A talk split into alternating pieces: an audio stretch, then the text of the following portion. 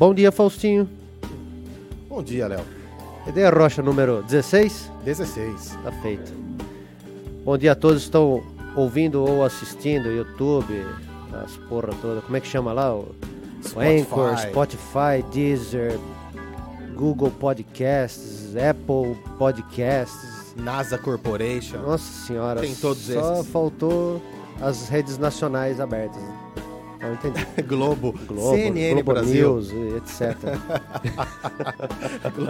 Um dia estaremos lá. Espero que não como um meme, né? Exatamente, não como um, um meme. Mas pode ser também, não tem problema nenhum. Apareceu um meme. Não tem problema. O, seu, o Falsinho falou que o sonho dele é realmente aparecer que nem aquele meme lá do. Que sai voando. Que sai voando na, no espaço, né? É, É esse, né? v- vamos fazer. Um dia nós vamos fazer um meme desse aí. Muito bem, então obrigado a todos que estão sintonizados e. Vocês não estão sozinhos. Estamos Vamos aqui para trocar uma ideia com vocês, especialmente nesses momentos aí de, dessa gripe maldita. Que a galera, você não sabe mais o que que, o que, que tá certo, o que, que tá errado, o que, que é verdade, o que, que é mentira. A gente simplesmente está vendido ao, ao que aparece na mídia. Aí uns falam que não é nada. Sabe como é que a gente tá? A gente tá meio tipo o Bolsonaro, velho. Que falou que era só um tonight e agora tá com, com, com o bicho, tá ligado? Tá com a máscarazinha? e aí, já parece que testou positivo pro bagulho, tá ligado? Nossa. É, não sei não. A, a notícia que eu ouvi era que não era, era negativo, mas. Mas parece esperar. que o próprio, o próprio coisa falou que era positivo, né? O, o dele. Ah, rapaz, agora é só especulação, não vou saber falar. É. Nem. Então, é, mas tá, tá com medo. Tá com medo o menino, né? Pelo visto agora. Mas o que eu quero dizer é o seguinte, cara. A gente não sabe mais o que, que, o que é verdade, o que é mentira exatamente do que está acontecendo. É, eu decidi começar por isso. Nós decidimos porque nós fizemos um programa sobre isso no, num passado recente com a Flávia. Com a Flávia, enfermeira. E com as informações que a gente tinha na, na época, no- naquela semana, a coisa estava, de certa forma, até controlada, até bem estabilizada. E não parecia que ia ser alguma coisa, alguma. A gente pa- parecia que ia virar pandemia, mas não parecia que ia ser tão severo, segundo informações. E, e acontece que agora você tem. maximizou os dois lados, certo? O lado de que estão falando que é só é, mídia falando, ganhando história, ganhando audiência, e o outro lado está falando que está pior do que era esperado. O que eu posso dizer, cara, é que eu andei lendo algumas coisas e vendo alguns programas que, se é verdade, eu não sei. Mas eu queria sugerir para o pessoal que está em casa. Quem, se você consegue, de repente, entender uma, uma, uma apresentação, pelo menos uma, uma, dis- uma conversa em inglês, você pode então, tô pondo uma foto para eles aqui, Faustinho, do, do podcast do Joe Rogan, porque foi um senhor lá, o Michael Osterholm. Ele é um cara, um tiozinho bastante respeitado na área de vírus e de doenças, ahm, doenças con- contaminantes, altamente contaminantes, né? E ele escreveu um livro chamado Deadliest Enemy. É, uma tradução livre seria ó, Nossa Guerra contra Germes é, que Matam, né? É, esse livro parece ser bem interessante, inclusive é, é, tem um estudo de caso dentro desse livro, ele mesmo falando nesse podcast, sobre o, uma possível, por exemplo, um possível contaminação por, por vírus na própria China. O que, que aconteceria? E acabou sendo muito próximo do que ele havia previsto, do que ele havia é, é, previsto caso acontecesse algum a, a uma pandemia que se iniciasse num país populoso como a China e frio também. Então é, foi muito interessante esse podcast, eu recomendo se o pessoal conseguir. Vou passar algum três números, na verdade quatro números que me impressionaram bastante nesse, nesse podcast. Foi que eh, os dados que eles têm agora, ele trabalha em universidades também, já foi um consultor do governo para doenças infecciosas, armas biológicas, etc. Então é um cara muito respeitado. E o que ele falou é o seguinte, que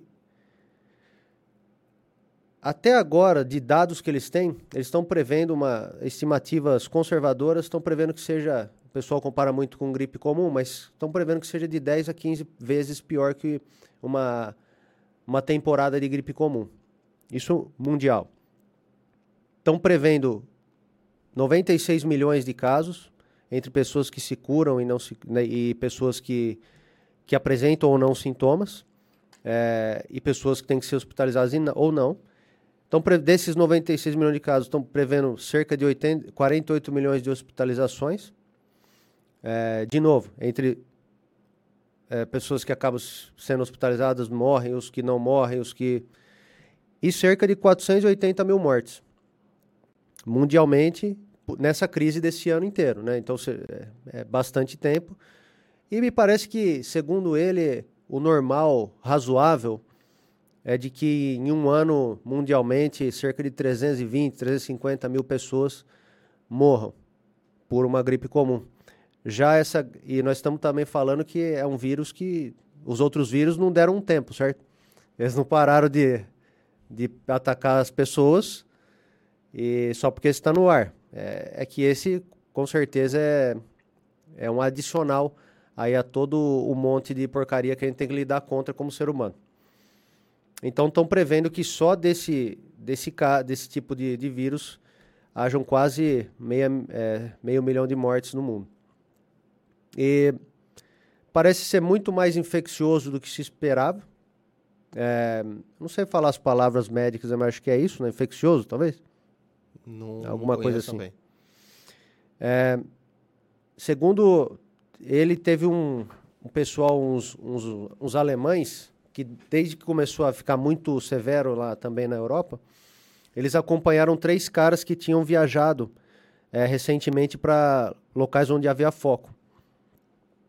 E foram fazendo exame de sangue, urina, é, coleta de material e etc, e testes.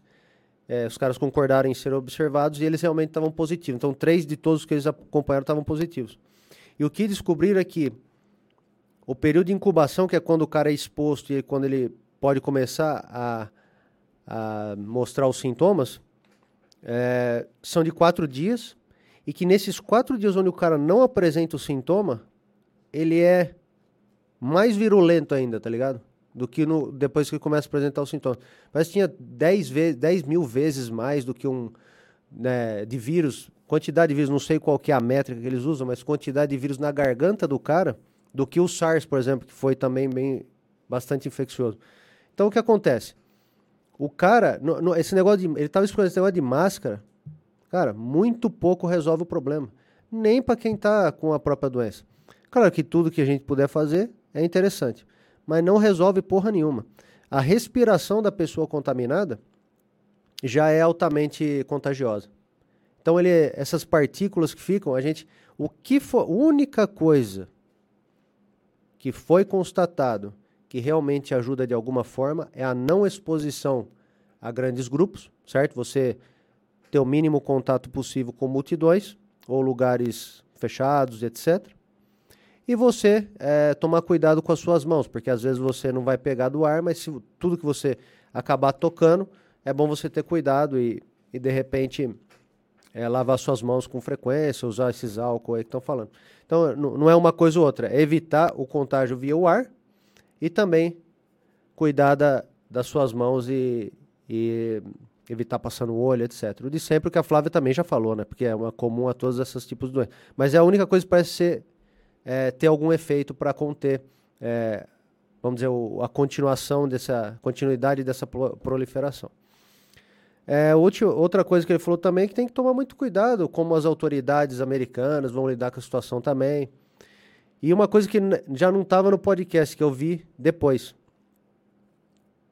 E aí já vem uma questão política por trás também.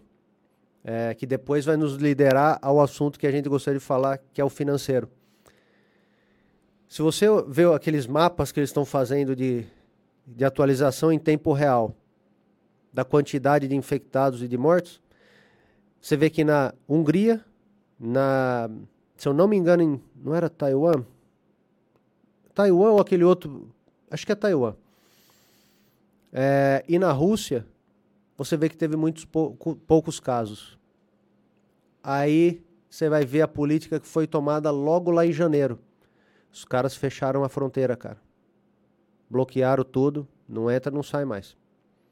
Esses caras conseguiram fazer com que houvessem documentados de 10, 5, 10 casos. E o pico da, de contaminação já passou. Eles conseguiram conter rapidamente. E esses países, por exemplo, a Itália, que decidiu por causa de União Europeia, o cara decidiu manter tudo, né, as fronteiras abertas, a coisa está disseminando pra caramba. Reino Unido não fechou, ninguém fechou. Você ter uma ideia, tem, tem vídeos na internet, no YouTube, onde pessoas uh, britânicos chegam de outros lugares, semana, essa semana, o pau já está torando essa semana. Eles nem escaneados por febre estão sendo. Então, ou seja, tem gente que não está fazendo, tem país que não está fazendo porra nenhuma para ajudar a conter isso daí. É, parece que na China o treco já tá, também já atingiu o pico, já está em declínio. E o que nós temos de informação até agora é que isso está descendo para o hemisfério sul. A África está meio estranho nesses mapas, porque você vê que tem muitos, muito pouco caso na África, no continente africano. E é muito estranho porque não foi fechado. O... Até pouco tempo atrás, os voos da. Parece que é aquela Ethiopian Airlines, que é uma das maiores da África, os caras não tinham fechado, parado nenhum voo da, China para a África. E a gente sabe que politicamente também a África é um puta do, do interesse da China. E eles compraram já metade da África. E talvez por pressão eles não pararam o fluxo, nem de produto nem de pessoas, entre África e China, durante a, a, a contaminação. E aí você não vê muito caso? É meio estranho. Também não se tem. Tem várias coisas estranhas. Não sabe se é correlação com o calor, não sabe como vão se comportar aqui, o vírus também no hemisfério sul, onde está calor agora. É, também não dá para saber se os caras têm bons recursos de hospital e de laboratório para saber se está contaminado ou não. Às vezes nem sabe que está. Às vezes pode estar uma puta de um monte de gente lá também e não se sabe. Então tem muita informação nebulosa. A gente vê o gráfico e fala, pô, mas que que... Tem coisas que dá para correlacionar e tem coisas que não dá. Em contrapartida, você tem o pessoal falando que é tudo fake news. Fake news. Rapaz, vou falar para você, eu não sei o que que é, mas eu sei que se puder não é querendo causar pânico. Legal a entrevista desse cara exatamente por isso. Não é causando pânico. O que que ele falou? Falou o seguinte: é melhor você falar para as pessoas a realidade daquilo que está acontecendo e do que se sabe, porque às vezes não se sabe, do que se sabe até então, do que elas ficarem no escuro. E talvez, por exemplo, que a gente falou, fecharam cadeias de suprimentos, o que afetou a economia. Se vai fechar cadeia, é, abrir cadeia de suprimento e vai ter falta, então que talvez os supermercados pudessem se programar melhor, para não haver falta, as pessoas comprando um pouco mais, os supermercados comprando um pouco mais, entende? Se preparar para uma possível, um possível problema. Porque assim, enquanto não acontece, beleza. Outro vídeo legal também de um cara que eu sei que você acompanha é o Diogo Rocks lá, né? Não, ele... esse, esse eu não acompanho. Não? Não. O... É da hora o canal dele. E ele fez uma, um vídeo recentemente, eu até recomendo também para as pessoas que deem uma olhada lá. Esse é brasileiro, é bem famoso. Ele mora na Itália. E a cidade dele está em quarentena. E ele mostrou como está sendo o dia a dia da cidade. Você pode circular normalmente. O que, que você não pode é, é ir para outra cidade. A polícia tem que ter uma, uma boa justificativa a polícia tem que te liberar, assinar, alguém tem que assinar para você ir. E as pessoas estão é, tentando ficar em casa. Né? Comércios fecharam, é, só ficou o supermercado, coisas que são de, de interesse. Né? Você entra no supermercado, você põe uma luvinha, sabe? É, algumas. Não, você não pode entrar todo mundo no supermercado, é controlado quantas pessoas tem dentro, tem fora. Então eles estão controlando a quantidade de pessoas que ficam no mesmo lugar. É, tem algumas precauções que foram tomadas. O comércio, realmente, a economia vai, já está sofrendo lá, bastante. E vai continuar. Até eles entenderem estatisticamente que eles passaram o pico de contaminação. Leitos parece que estão. Não tem preparação para esse tanto de pessoas, que está ferrado. E parece que está acontecendo alguma coisa, você está entendendo? Eu dei essas informações porque é o que eu vi na última semana, nas últimas semanas, mas me parece que tem alguma coisa acontecendo. Não sei se você tem acompanhado alguma coisa também. Acompanho algumas notícias. E a minha opinião é que realmente exista esse vírus, não é uma fake news total, uhum. e que ele é mais contagioso e mais letal do que um vírus comum, por conta da mutação. Acredito nisso também. mas acredito que exista um exagero, principalmente por parte de alguns interessados, como, por exemplo, grandes especuladores no mundo. E eu digo isso porque você não pode ter uma empresa que perde 70% do seu valor do nada, de um dia para o outro. É, eu estava vendo algumas explicações e realmente o começo dessa perda foi relacionado ao vírus, ao, ao pânico, é, seria normal, mas grande parte da perda é especulativa, são pessoas pressionando. É o mercado que quer se jogar lá para baixo, porque muitos perdem e grandes depois voltam ganhando e, e têm fatias maiores nas empresas. Então eu vejo como Sendo... O dinheiro está mudando de mão, então. Mudando de mão. E o cara mais interessado é aquele que quer ter uma fatia maior na empresa e ele, ele promove esse grande efeito manada de desespero aí. Então eu vejo como sendo um, um caso que, numa maneira normal, de forma consciente, todo mundo trabalhando com a verdade, não aconteceria isso no mundo. Aconteceria algo, mas não tão grave assim. Vamos esperar para ver se, dependendo da região, ele muda no Brasil mesmo, eu tô com uma, um vídeo que eu vi da Jovem Pan, aquele secretário da presidência que contraiu o coronavírus na visita aos Estados Unidos, até que estava com uma foto junto até com o Donald Trump, ele deu uma entrevista na Jovem Pan e que ele está bem. Ele fala, é. eu tô em quarentena, eu tô separado, mas eu tô trabalhando, me sinto bem, tô me alimentando bem. Então o vírus para ele não foi nada. Me parece, me parece até que, segundo a última informação que eu tive também, porque assim, na empresa em que eu trabalho também já começaram procedimentos, certo? Protocolos de, é, de cuidados especiais. É, o que talvez as pessoas não saibam, isso é normal. É, qualquer empresa vai tomar precauções para que você não espalhe ali, é, não seja um contribuidor de, de espalhar esse negócio.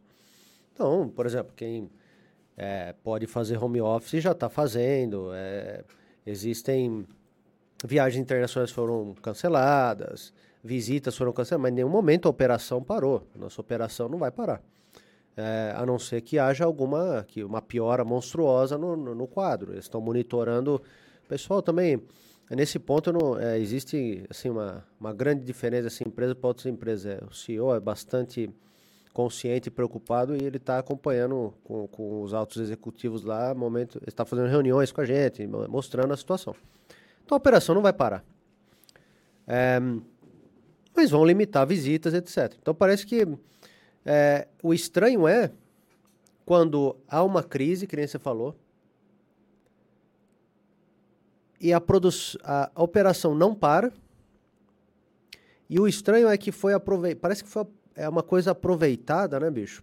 De que teve essa, esse problema. Ao mesmo tempo, porque 70% está falando da Petrobras, certo? Petrobras derreteu. Derreteu. E o que nos leva ao assunto financeiro que a gente queria conversar. É estranho que no mesmo momento do vírus me tem esse crash, sendo que nenhuma operação parou até onde eu sei a nossa não parou. Eu não vi os colegas, pelo menos da região, que trabalham em fábricas, nenhuma operação parou. É, talvez pare mais para frente, se, se houverem outros casos.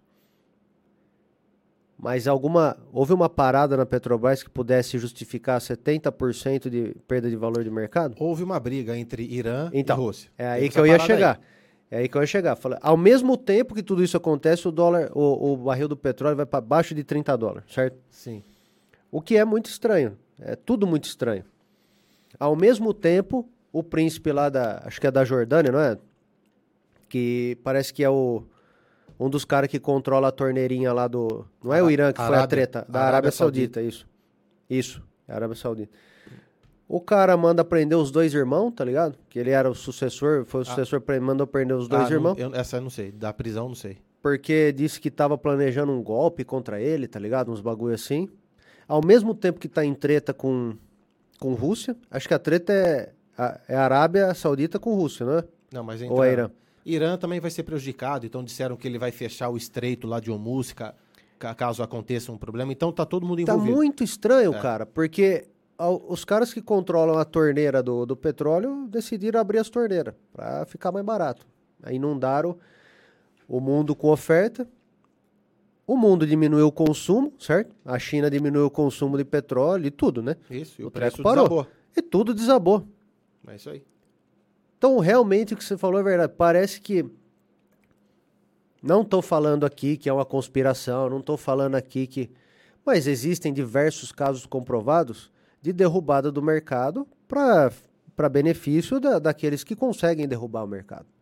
É isso É, aí. todo mundo sabe lá do. Acho que foi o George Soros que destruiu a Libra. Num e ele- trade ele ganhou um bilhão de. Ganhou um bilhão em, em um dia, sei lá, um negócio assim. É. É. uma história que existe famosa por aí. Então, pô, é, existem diversas. é, di- diversos, você pode rastrear diversos casos desses ao longo da história, onde o cara poderoso que tinha capacidade de, mudar os mercados mudou para ter o lucro próprio. Sim. Então é, é- eu só acho bem estranho isso que aconteceu, cara, que tá acontecendo agora. Não tô falando que o coronavírus. Não, não existe evidência de que a China plantou vírus. Ou que os Estados Unidos. Tem teoria de tudo, velho. É, agora que sem sur- surge- imaginar- é, surgem coisas Tá ligado? fantásticas aí. Que o. Primeiro é que a China. Pô, tem dois super laboratórios lá de vírus lá em Wuhan. Lá.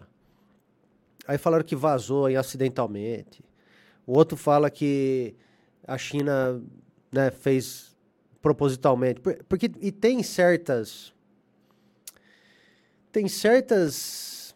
Tem certos rastros no governo chinês que diz que é possível que isso possa ter acontecido. Por exemplo, os casos comprovados de que a- exi- existe na China um certo mercado de órgãos e que dissidentes, né, presos lá, é comprovado que os caras acabaram sendo mortos para arrancar órgão, velho.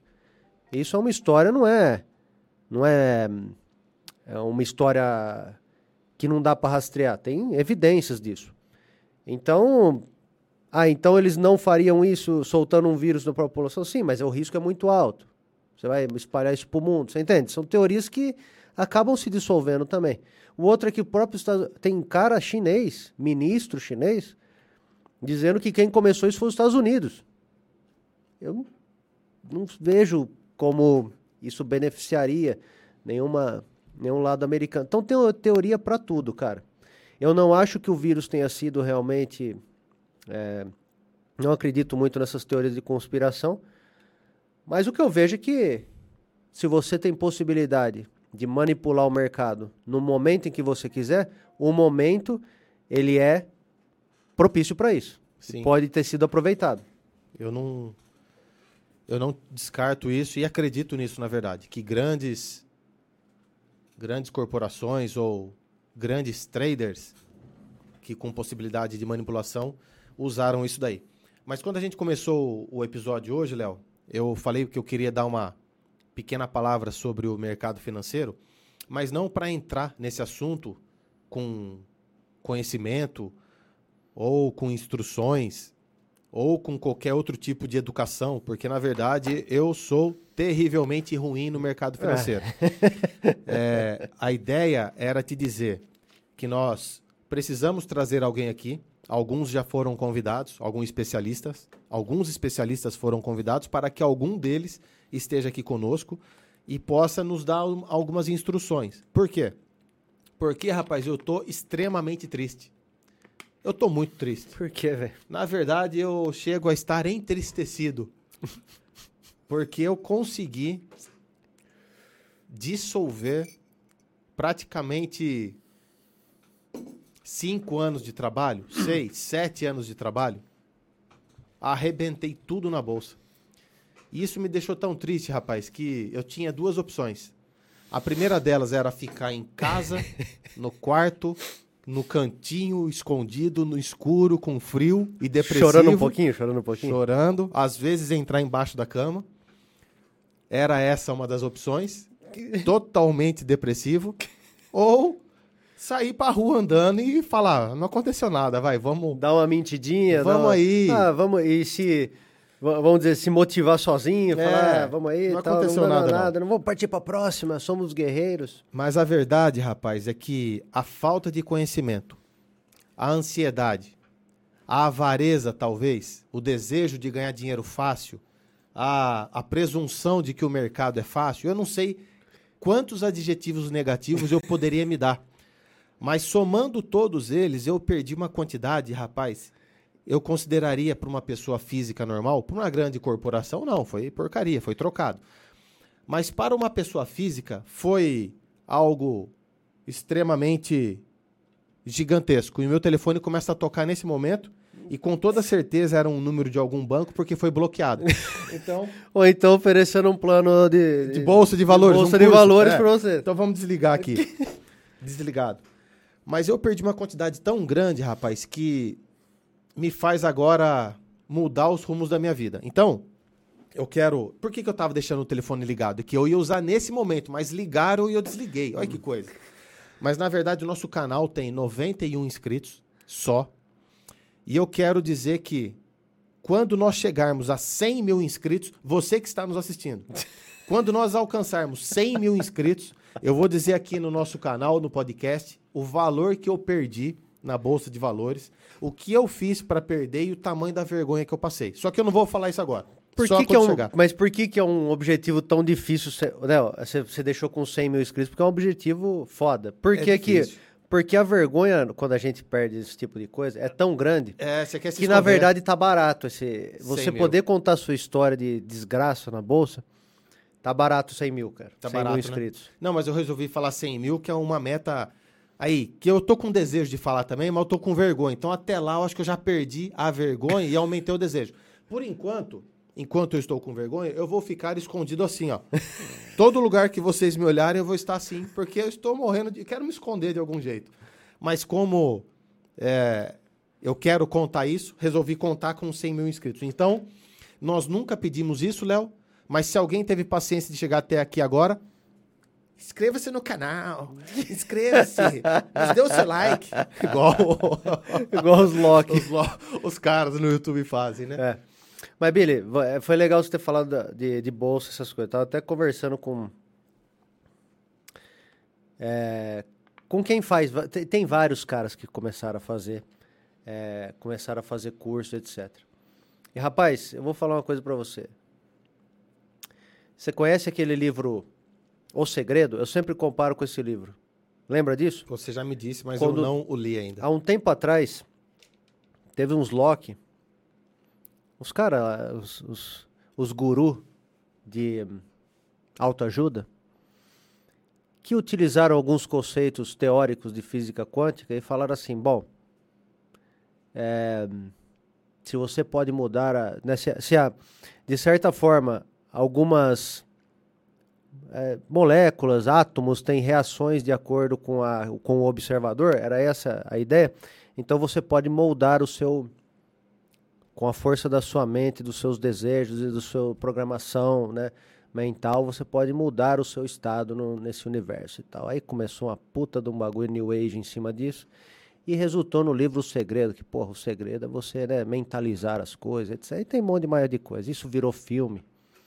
E no fim das contas, eu acredito que virou um puta de um best-seller, certo? Até hoje se fala nisso. Eu diria que de, das, sei lá, um bilhão de pessoas no mundo que comprou esses tipos de materiais, consumiu palestras, consumiu. Eu diria para você que talvez, não sei, 0, alguma coisa por cento das pessoas foram bem sucedidas nisso. É, no fundo, o segredo da lei da atração, certo? Que é a lei da atração que eles falam, funcionou muito mais para quem foi os caras que venderam o livro e tiveram essa sacada. E o resto consumiu, ajudou eles a realizar o sonho deles de serem gazilionários e eles mesmos não ficaram. Porque a, o, o mundo não funciona assim. A verdade, Billy da Bolsa, um monte de gente começou a fazer isso. Um monte de gente. 99. Os caras. A bolsa dá lá a estatística de, de que é 90%, 95%. Entre 90% e 98% de queda que, de perda. Os caras que certo? perdem. Sim. Eu diria que é 99%. Eu não sei. Se bem que eles têm o controle do dinheiro. Vamos dizer 98%. Cara, 98% das pessoas que tentam se ferram. Perdem dinheiro. Eu acho que a bolsa, na minha opinião hoje, por ter tentado, estudado e entendido um pouco do como que é a situação, é para caras que são tipo É como se você tivesse que escolher ser um jogador profissional de futebol. A quantidade que vai conseguir dos que desejam fazer isso e vão conseguir estar na primeira divisão é muito pequena. É, você, É muito pequena. você, depois desse. Na verdade, eu, eu tô nessa, nessa linha de derrota, de fracasso, há um ano e meio exatamente. Então, eu consegui derreter em um ano e meio um, um patrimônio aí, sei lá, de conquistado em sete anos, oito anos. Mas o que eu aprendi nesse tempo, que no começo você não sabe, mas depois você vai aprendendo, é que a sua luta é contra pessoas e instituições que têm mais armas do que você. É claro, acredito também que muitos daqueles que dão cursos, os caras que conhecem, é, algumas pessoas físicas, mas que estudaram muitos anos, acredito que esses caras ganhem, tenham lucros. Eles conseguiram, depois de muitos anos, encontrar uma estratégia que dê pelo menos 51% de vezes certo. Então ele ganha, no resultado final ele ganha. Um ou outro ganha muito dinheiro, muitos ganham, mas a maioria perde. Mas o que eu quero dizer é que a ferramenta que essas instituições têm são muito fortes, são realmente tubarões. O cara tem robôs de alta. Os caras têm robôs de alta frequência. Eles têm informações privilegiadas, como foi comprovado na época do PT, que parece que o Banco Central passava informação para bancos antes do juro cair e os bancos se posicionavam antes.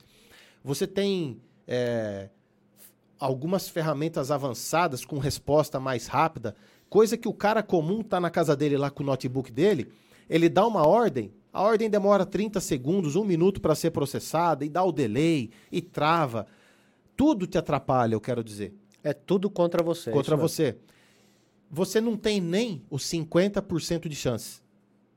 Você não tem. Porque quando você compra, você já está no prejuízo. Você pagou imposto, o preço está defasado. Porque se você comprou agora, se você quiser vender imediatamente, você- já vai vender num preço pior. Com impostos, ou seja, você já entra na operação devendo, Entra perdendo devendo. alguma coisa. Exatamente. E é muito difícil porque os caras que comandam, que têm poder de manipulação, eles operam ciclos. E você não tem dinheiro para sustentar um ciclo. Ele tem. Ele suporta uma queda agressiva para depois subir comprando e ganha tudo de volta, por exemplo. Então, o que eu quero dizer é que, de maneira muito imatura, eu entrei nesse mercado, apanhei pra caramba, saí totalmente desconfigurado. É, só não vou desistir, porque realmente você não pode desistir da vida. Da vida, certo? Não tem jeito, você toma uma pancada, não pode.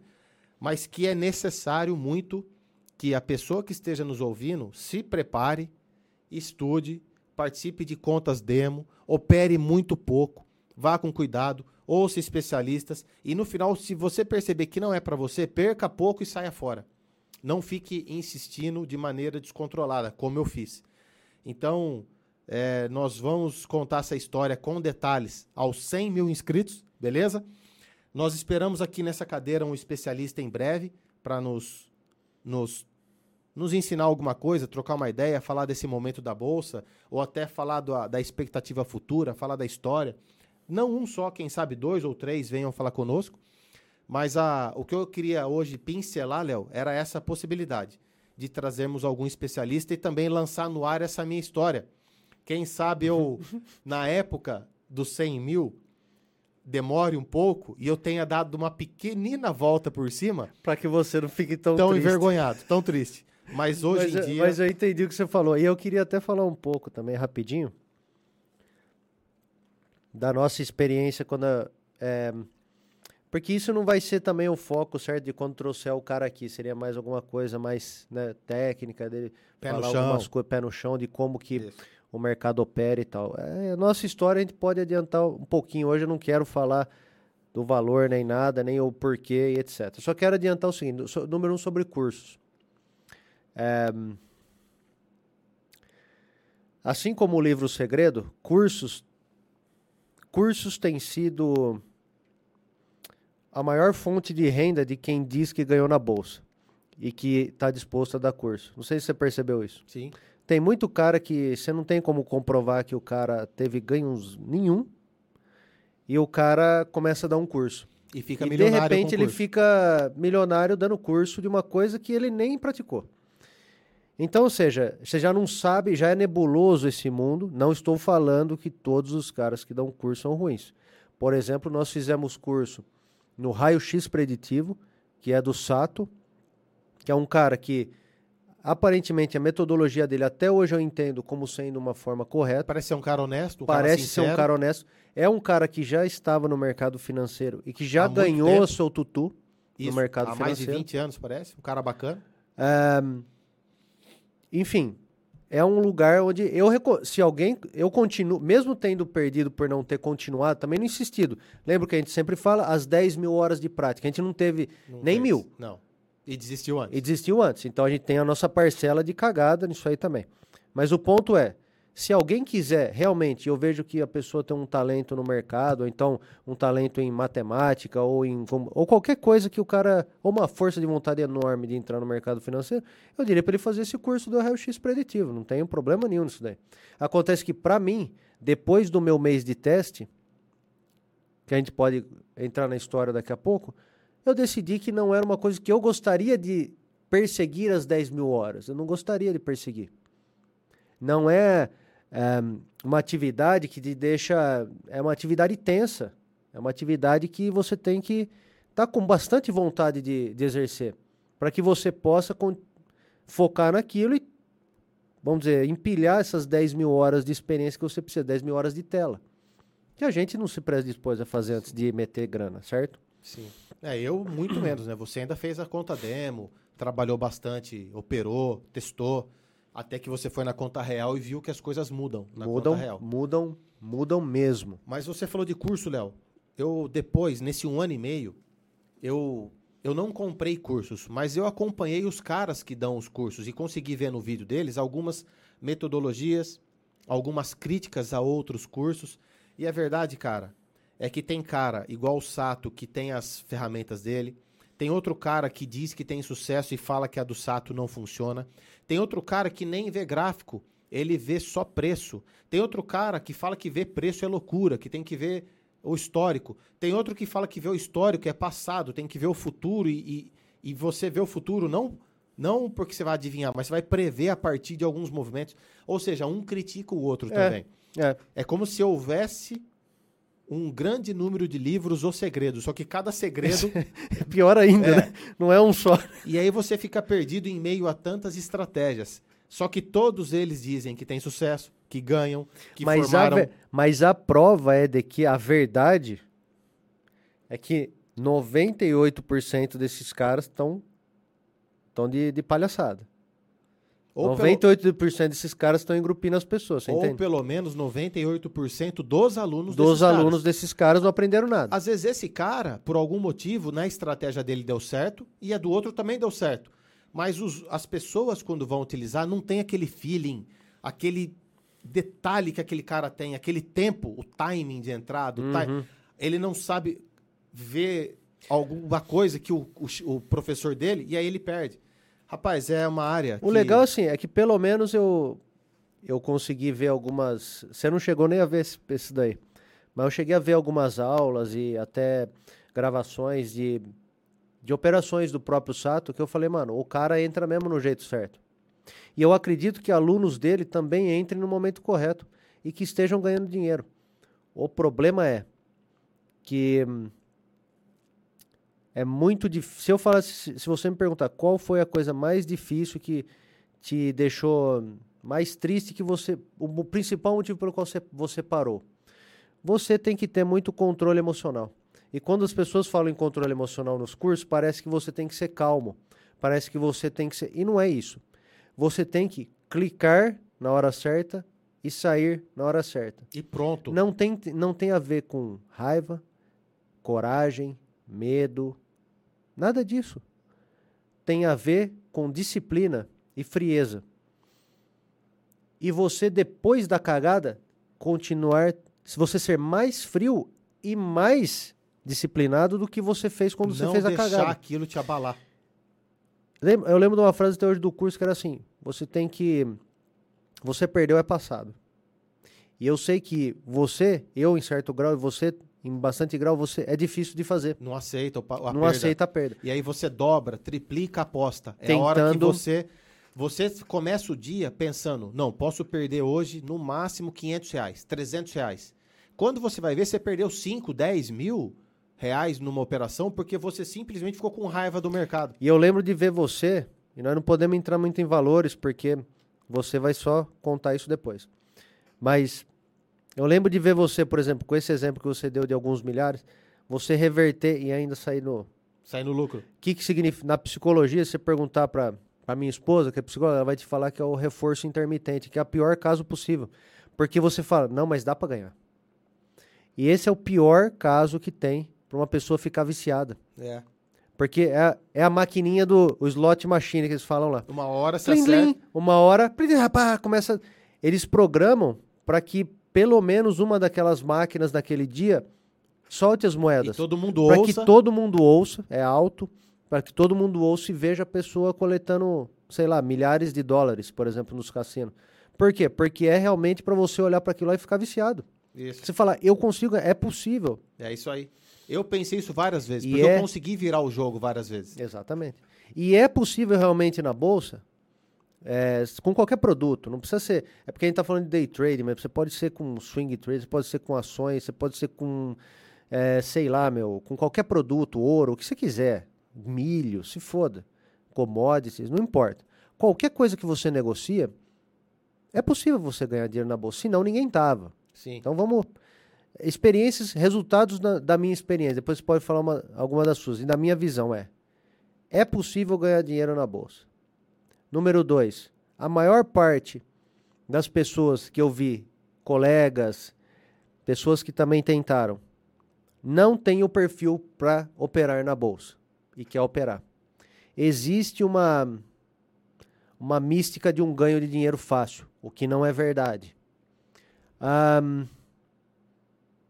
o cara o cara entra achando que ta- talvez o, o controle emocional seria outra coisa que a gente entra no perfil das pessoas que não podem operar eu vou dizer pra você cara que quantos bons vendedores você já viu na sua vendedor mesmo que co- consegue sei lá vender a, a voz se ele quiser eu diria que eu vi um dois esse é o cara para operar na bolsa cara é um cara do mercado cara é um comprador um vendedor. Ele vai analisar, vai comprar, vender e vai fazer a sua grana. E esperar o momento correto. Não é em todo momento que eles vão entrar. Isso é a pior coisa. Você às vezes está numa perda e você vê que um dia você não tá para você, tá muito volátil, você não tá para, não gosta de operar assim. Você vai sair zerado? Você não consegue, você começa a tentar pelo menos ganhar uns 100, 200 conto lá. Se Perde- ferra também. Perde um pouquinho, você quer Perde. dobrar. E aí, cara, minha experiência é, não é para todo mundo, dá para fazer, mas não é para mim e não é para qualquer um não. É, o, o que temos que também ter consciência que os maiores vencedores da Bolsa de Valores, os grandes traders, investidores, na verdade, né? não especuladores, os investidores históricos, eles são aqueles que apostam no longo prazo. Eles aproveitam oportunidades de queda, como essa que nós estamos vendo agora, uma gigantesca queda, se posicionam, não se importam se vai cair mais um pouco e nem se importa se vai crescer o dobro amanhã. Eles vão deixar a ação lá. Porque o interessante para esses caras é comprar muitas ações no momento bom e fazer com que aquelas ações gerem rendimentos futuros. Aí sim o cara consegue trabalhar com o exponencial, que é o juro composto. Para quem nunca operou, o que, que é? O cara que comprou a ação da Petrobras agora. Comprou é agora, isso. A 11 reais. Então, nós não, nós não somos Um caminhão de ações, certo? É, não somos especialistas e não podemos sugerir nada para ninguém aqui com certeza. Mas, numa opinião minha, se alguém pensa em comprar Petrobras, é agora, certo? É que Depois que eu. ela derreteu. É, exatamente. Não ficar com medo dela derreter mais. Exatamente. É comprar ela num preço bom. Ah, o iPhone estava 5 mil reais. Encontrei numa loja por causa de uma crise por um e meio. Cara, é hora de você comprar. Se você quer ele, Você quer o iPhone? compra ele. Então, as pessoas, pelo menos que eu conversei, que operam de maneira clássica, eles dizem que os momentos de compra são agora e manter position. É o é é buy and hold, né? Comprar and e hold, aguardar e esperar e deixa lá. O especulador, ele corre um grande risco de perder, mas aquele que tem informação privilegiada arrebenta de ganhar, porque ela está oscilando muitos por cento. 5, 10, 15, até 20% num dia. Cara, isso é uma oscilação gigantesca, ainda mais quando você opera alavancado. Tem cara ficando milionário em um dia, não uhum, tenho dúvidas. Uhum. Mas para ele ficar milionário, muitos estão perdendo, porque o dinheiro só troca de mão. Uhum. Então, a, a nossa ideia em trazer alguém é realmente nos ajudar nesse conceito clássico de realmente investimento e por que não conhecer sobre especulação, mas também operar muito pouco especulação. Se a gente quer ter um futuro que seja a partir de um investimento, e não só em ações, mas em outras linhas também. Então, Léo, a ideia de eu falar com você hoje era essa. Era nos preparar para convidar e receber um cara da área financeira e aproveitar esse momento de pânico no mundo, que pode ser que piore ainda um pouco, mas para nos mostrar os caminhos, as oportunidades que isso tá, que tem gerado. Não, é maravilha. Tamo, tamo nessa, assim, já convidamos o pessoal. Na verdade, o pessoal, dois caras que trabalham nesse ramo já aceitaram, né, o convite. Só precisa acertar a gente só vai ver o dia que eles podem. E... Mas assim, é, minha consideração final seria a seguinte: o, tem um cara, o Peter Schiff, ele é um, um desses caras investidor bizilionário aí. E ele, ele é um dos caras que previu a até chegou a depor no Senado na época da crise de 2008. E ele diz que vai haver uma crise muito pior. Do, é, do estamos, agora? É, pode ser essa, pode ser esta já. Pode ele, ser esta. E há um ano atrás ele já está ah, dizendo é. que nós estávamos numa... Vou esclarecer para não ficar, não, né, o cara ficar passar de lock também. Mas, vamos dizer, há um ano, um ano e pouco, ele já está dizendo que nós vamos entrar numa região é, pelos, pelas contas que ele fez. Ele é, também tem. É, ele vende ouro, também é de interesse dele, mas ele tem uma. Esses esquema de vender ouro para. Ouro físico mesmo, tá ligado? Ter uns cofres nos lugares. Ele tem. Mas também tem empresas. Empresas do ramo financeiro. E, mas enfim. Há um ano e pouco atrás ele falou que a gente ia. Agora, em 2020, nós estaríamos numa região onde essa crise poderia estourar. Só que ele falou que essa crise tem uma característica estranha, diferente, não é estranha, diferente, que é uma crise monetária. Em tese, para ele, segundo os cálculos dele, a crise não vai ser tipo que nem foi a bolha que estourou e acabou não tendo, uh, sei lá, não, não foi uma coisa de, foi de preço de, de especulação imobiliário. Nesse caso, falou que o, quem vai perder valor seria o dólar. E aí que estava todo mundo fudido que era uma crise de piores proporções. Eu também aconselho, se alguém tiver interesse, conseguir entender alguma coisa, uma conversa em inglês, que possa também entrar. Ele tem um podcast semanal muito bom, Peter Schiff. É, e o cara, você vê, nós estamos na, na época de 2020, teve o vírus, eu não acredito que seja apenas o vírus, mas houve um aproveitamento da região, é, vamos dizer, de, é, do problema que nós estamos vivendo para que pessoas aproveitassem a situação, a questão do petróleo e tal, para fazer algumas manobras que vão definitivamente deixar os caras muito mais ricos do que eles estavam. E é, pode ser que tenha sido mais um foguinho, no, mais um, uma gasolina na fogueira para que essa crise que já estava sendo construída estourar também. Então, é, nós estamos nos tempos meio estranhos e bem interessantes de observar.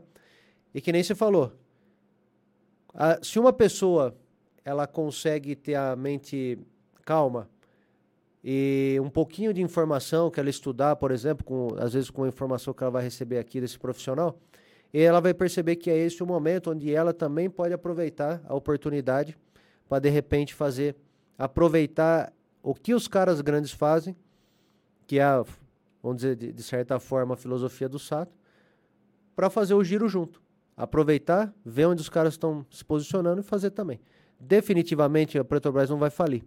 Então é uma seria definitivamente um momento se você quisesse começar no mercado a investir.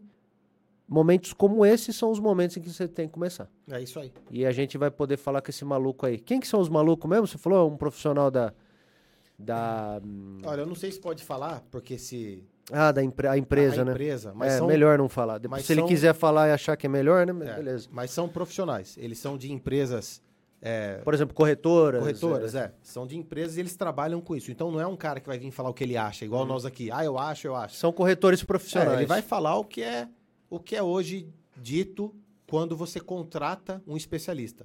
É isso aí. Ele é o cara que é contratado? Ele é o contratado. Tipo assim, se eu for agora, por exemplo, no, no sei lá, no, no Itaú, sei lá, né, sei lá, corretora do Itaú. Eu falo, eu quero um, prof, né, quero contratar vocês, um profissional para me auxiliar nos Isso. meus investimentos. É isso aí. É esse o É cara esse que cara. E se você tiver ainda uma empresa, um escritório, até, eu não sei, residência, eu acho que sim, ele vai na sua casa. Porque quando eu liguei para um deles, ele estava no cliente atendendo o cara. Hum. Provavelmente o cara queria fazer uma ma- manobra, queria uma conversa particular ali, pessoal, foi até lá, bateram um papo e, e fizeram ali o, o investimento. Então é esse cara que nós vamos trazer.